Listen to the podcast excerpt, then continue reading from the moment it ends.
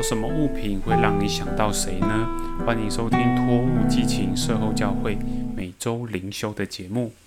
这次我们看到的是被吃两口的苹果，这只是示意图，非当事者所吃的分别三恶果。讲到后收到了兄姐的回馈，这是值得与大家一起来讨论的好问题。当时男人和女人可以了解死的意义吗？试着回答这个问题之前，再来回顾一下伊甸园里面的情景。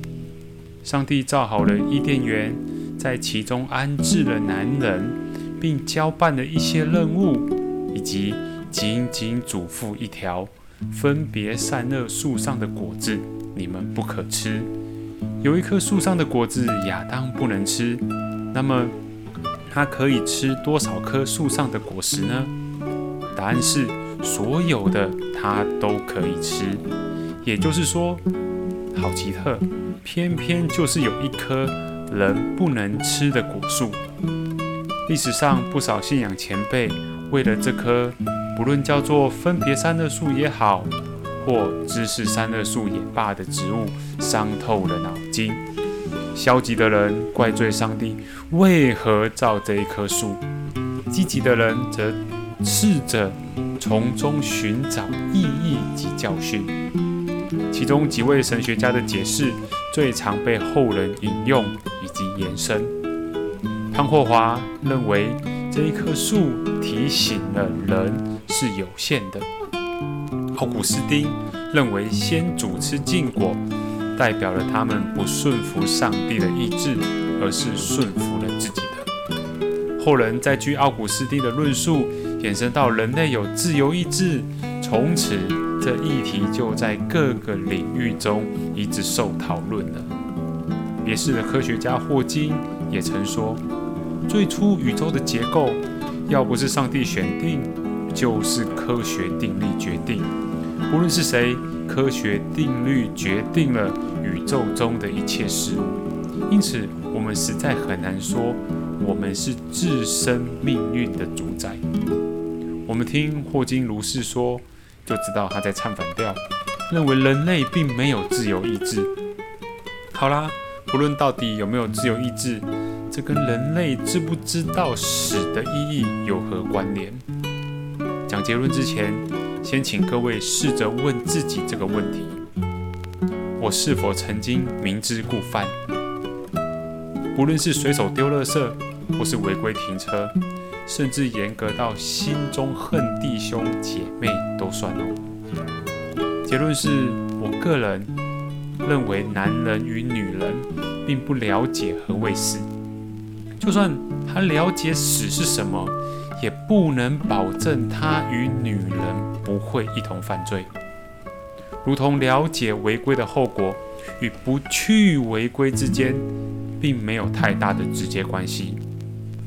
与犯禁令有直接关系的是，人的情欲与上帝的秩序两者之间产生拉扯，最后顺服情欲胜过顺服上帝。套一句使徒保罗所说的话：“按着我里面的意识，我是喜欢上帝的律。”但我觉得肢体中另有个律和我心中的律交战，把我掳去，叫我服从那肢体中犯罪的律。记载在罗马书七章二十二到二十三节。或许反应快的兄姐看到这会问：哎，啊，上帝创造时除了第二天之外，吼，他每一天都看一切所造之物为好，哎，那时候哪来的罪啊？这是另一个大议题了。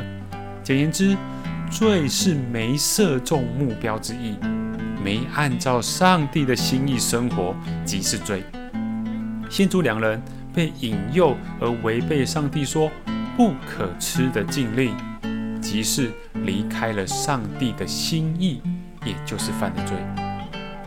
接下来，蛇引诱女人犯罪的过程，如同主日礼拜讲道所言。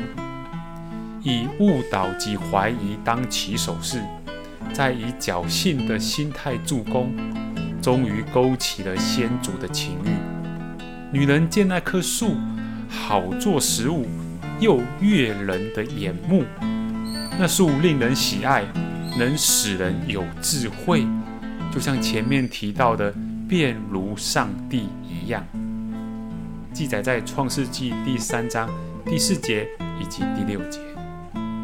这些欲望，使徒约翰在劝勉信徒要爱天父时，特别提到了肉体的情欲、眼目的情欲，并今生的骄傲，都不是从父来的，乃是从世界来的。这世界和其他的情欲都要过去，唯独遵行上帝旨意的是永远长存。记载在约翰一书二章十六到十七节。这三个欲望正好互相对应，尤其是能使人有智慧，也就是便如上帝一样，对应了今生的骄傲。骄傲，这是罪进入世界后会一再出现的问题。死亡就掌了权，一切就乱了套。身在这情况，我们求问怎么脱离死亡，如何追寻永恒呢？这正是整本圣经的主轴，我们也能从中找到答案，并付诸实践。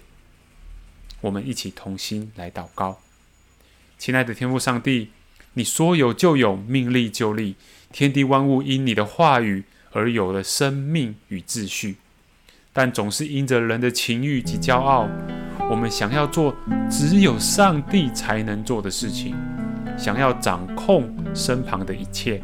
按照个人的旨意运行，或者至少抱着侥幸的心态来满足自己的欲望，却忽略了这么做会使自己深陷危险，甚至死亡。愿圣灵帮助我们喜爱并持守上帝的律律与秩序，让我们的生活在上帝的轨道中享受秩序之美。如同欣赏花卉与叶子的生长形态一样，欣赏几何图形的重复之美。我们如此祷告，是奉主耶稣基督的名，阿门。愿上帝祝福你。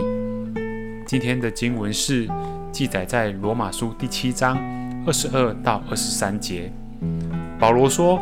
按着我里面的意思，我是喜欢上帝的律，但我觉得肢体中有个律和我心中的律交战，把我掳去，叫我服从那肢体中犯罪的律。